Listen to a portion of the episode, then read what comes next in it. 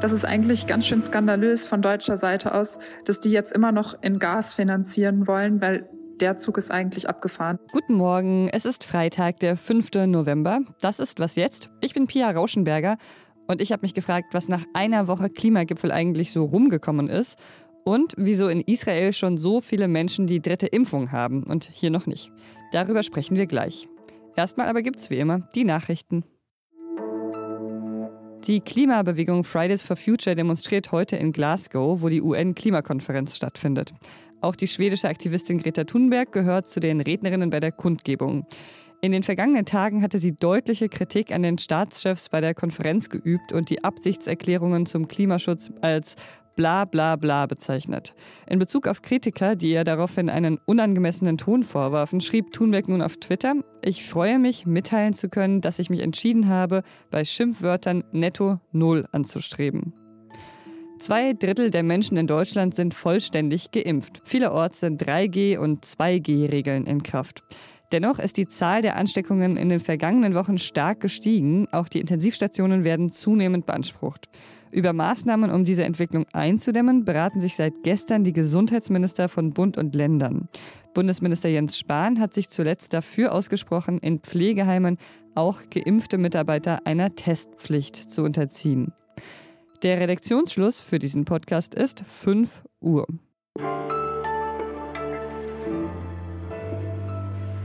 Schöne Worte dazu, wie wir die Klimakrise bekämpfen wollen, die sagen sich ja schnell, aber manchmal fallen am Anfang einer Woche solche Worte und am Ende der Woche folgen dann nicht wirklich große Taten, sondern eher so schwammige Bekenntnisse. Über das, was auf dem Klimagipfel in Glasgow am Ende der Woche auf dem Papier stand und unterschrieben wurde, spreche ich jetzt mit meiner Kollegin und Datenjournalistin Elena Erdmann. Elena begleitet für uns diese Woche den Klimagipfel in Glasgow. Hallo Elena. Hi Pia. Gestern wurde bei euch ja über den Ausstieg aus der Kohle gesprochen. Was wurde denn am Ende des Tages äh, wirklich beschlossen? Dort wurden schon zwei relativ große ähm, Pakte beschlossen oder verkündet. Und zwar einerseits hat man sich sehr deutlich dazu bekannt, dass man aus der Kohle aussteigen will. Da gibt es den einen Pakt, darin geht es darum, dass eigentlich die Industrienationen 2030 und alle anderen 2040 aussteigen sollen. Den haben viele Länder unterschrieben. Und dann gibt es eine zweite ein zweites Abkommen, wo es darum geht, wirklich Investitionen in fossile Energien zu stoppen. Aber Deutschland hat das ja nicht beides unterschrieben, oder? Also Deutschland ist schon grob bei dieser Kampagne dabei. Was sie aber nicht unterschrieben haben, ist tatsächlich das zu den Finanzierungen der fossilen Energien. Und zwar geht es da hauptsächlich nicht um Kohle, sondern es geht darum, dass sie weiter in Gas und Öl investieren wollen und sich da nicht von abbringen lassen wollten. Das ist eigentlich ganz schön skandalös von deutscher Seite aus, dass die jetzt immer noch in Gas finanzieren wollen, weil der Zug ist eigentlich abgefahren. Das kann man jetzt nicht mehr machen. Dafür muss müssen die Emissionen viel zu schnell jetzt runtergehen. Das wird nicht mehr gehen und es ist wirklich ähm, bitter, dass Deutschland da dieses Abkommen nicht unterschreibt. Ja, selbst äh, Nordrhein-Westfalens Ministerpräsident Hendrik Wüst hat diese Woche gesagt, dass er einen schnelleren Kohleausstieg will und dass er schon 2030 bereit wäre. Ähm, einige haben geschrieben, es sei sowas wie eine kleine Sensation. Zwischendurch sah es wohl auch schon so aus, als ob Deutschland bald verkündet, 2030 auszusteigen, ist dann aber nicht passiert. Was hält Deutschland denn noch zurück? Also dieses Abkommen, das soll ja eigentlich heißen, Industrienationen sind 2030 draußen. Allerdings ist die Formulierung ein bisschen schwammig. Da heißt es in den 2030er Jahren. Ich glaube ehrlich gesagt, dass die deutschen PolitikerInnen schon wissen, dass Deutschland 2030 aus der Kohle draus sein wird. Denn aus wissenschaftlicher Sicht führt da gar kein Weg dran vorbei. Alle unsere Gesetze sprechen dafür. Das Klimaschutzgesetz lässt sich anders gar nicht implementieren. Und auch durch den Emissionshandel der EU wird es so sein, dass Deutschland 2030 nicht mehr in der Kohle ist. Allerdings glaube ich, kann die alte Regierung jetzt schlecht einfach sagen, so wir machen das jetzt mit 2030. Dazu haben die gerade gar nicht so die Befugnisse. Und die winden sich da ja immer noch so ein bisschen drum. Auch im Wahlkampf wollte keiner so richtig dazu stehen. Aber dass das kommen wird, ist, denke ich, eigentlich unumgänglich. Insofern finde ich auch den NRW-Kohleausstieg in Wirklichkeit keine Sensation, sondern im Grunde nur das unbedingt Notwendige, aus wissenschaftlicher Sicht wäre es sicherlich wünschenswert, wenn es sogar noch schneller gehen würde. Mhm. Also man kann vielleicht trotzdem sagen, es sind jetzt keine wirklich großen Schritte bisher von deutscher Seite in Glasgow. Gleichzeitig steigt aber das CO2 in der Atmosphäre wieder an. Wie kommt's? Ja, gestern Morgen gab es einen neuen Bericht vom Global Carbon Project. Die untersuchen sozusagen immer, wie viele Emissionen es in jedem Jahr gab und die kommen zu dem Schluss, dass wir im Grunde wieder auf dem Vor-Corona-Niveau sind. Also 2020 gab es dann sehr große Lücke, also ist sehr stark zurückgegangen, aber einfach deswegen, weil wegen der Pandemie so vieles stillstand. Und jetzt sind wir wieder an dem Punkt davor. Also das sieht man auch bei Kohle und Öl, dass wir wieder einfach genauso viel verbrennen wie davor. Das war im Grunde zu erwarten. Ist aber natürlich trotzdem bitter, weil schön wäre es natürlich gewesen, wenn wir jetzt darunter gegangen wären. Alles klar, danke dir, Elena. Gerne. Ciao.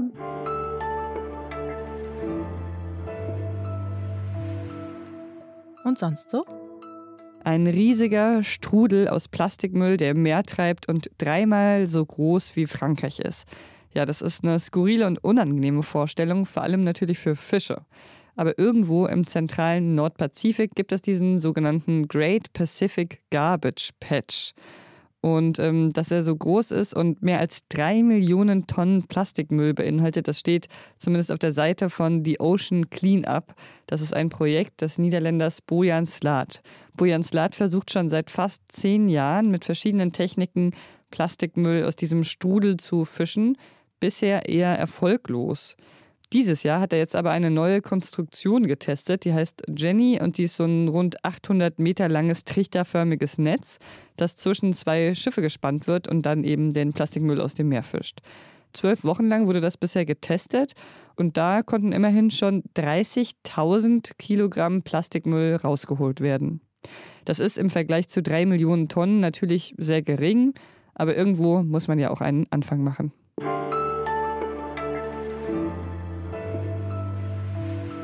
Es hätte alles anders laufen können, aber jetzt stehen wir hier mitten in der vierten Corona-Welle. In Deutschland steigen die Zahlen diese Woche insgesamt um 23 Prozent. Aber wir wollen ja nicht nur meckern über die Politik und die fehlenden Regulierungen, sondern wir wollen auch schauen, wie es vielleicht besser geht. Seit der Corona-Zeit lohnt sich da immer mal wieder ein Blick nach Israel, da wo die Impfquoten früher höher waren, die Clubs früher aufgemacht haben und die Intensivbetten weniger ausgelastet sind. Steffi Henschke ist freie Korrespondentin. Sie lebt in Israel und mit ihr spreche ich jetzt darüber, was wir uns vielleicht dort abschauen können. Hi Steffi. Hallo Pia. Eine Studie über Israel, die im Fachmagazin Lancet publiziert wurde, kommt zu dem Ergebnis, dass es eine Wirksamkeit von immerhin 93 Prozent der Drittimpfung gegenüber einer zweifachen Impfung gibt. Und in Israel sind schon knapp 42 Prozent der Gesamtbevölkerung dreimal geimpft, also eine ganze Menge. Hat das jetzt schon Auswirkungen auf die Fallzahlen oder auch auf die Intensivbettenbelegung dort? Ja, die, die dritte Impfung, die hat deutliche Auswirkungen. Die Inzidenz liegt jetzt hier wieder unter 50, Tendenz sinkend. Sie ist sogar so weit schon gesunken, dass wieder gelockert wurde. Also Großveranstaltungen sind zum Beispiel wieder leichter möglich. Und insgesamt ist einfach so das Gefühl, die vierte Welle ist hier überstanden. Wie hat Israel denn geschafft, dass sich so schnell so viele Menschen äh, zum dritten Mal geimpft haben? Ich würde sagen, das waren äh, zwei Wege. Zum einen Druck ausüben, aber auch die Erfahrung vieler Israelis, dass diese dritte Impfung wirklich nötig ist. Die ähm, vierte Welle ging hier los so im August. Und etwa eine Woche nachdem die Boosterimpfungen angeboten oder als es losging, dass die Boosterimpfungen angeboten wurden, schossen hier auch die Fallzahlen in die Höhe.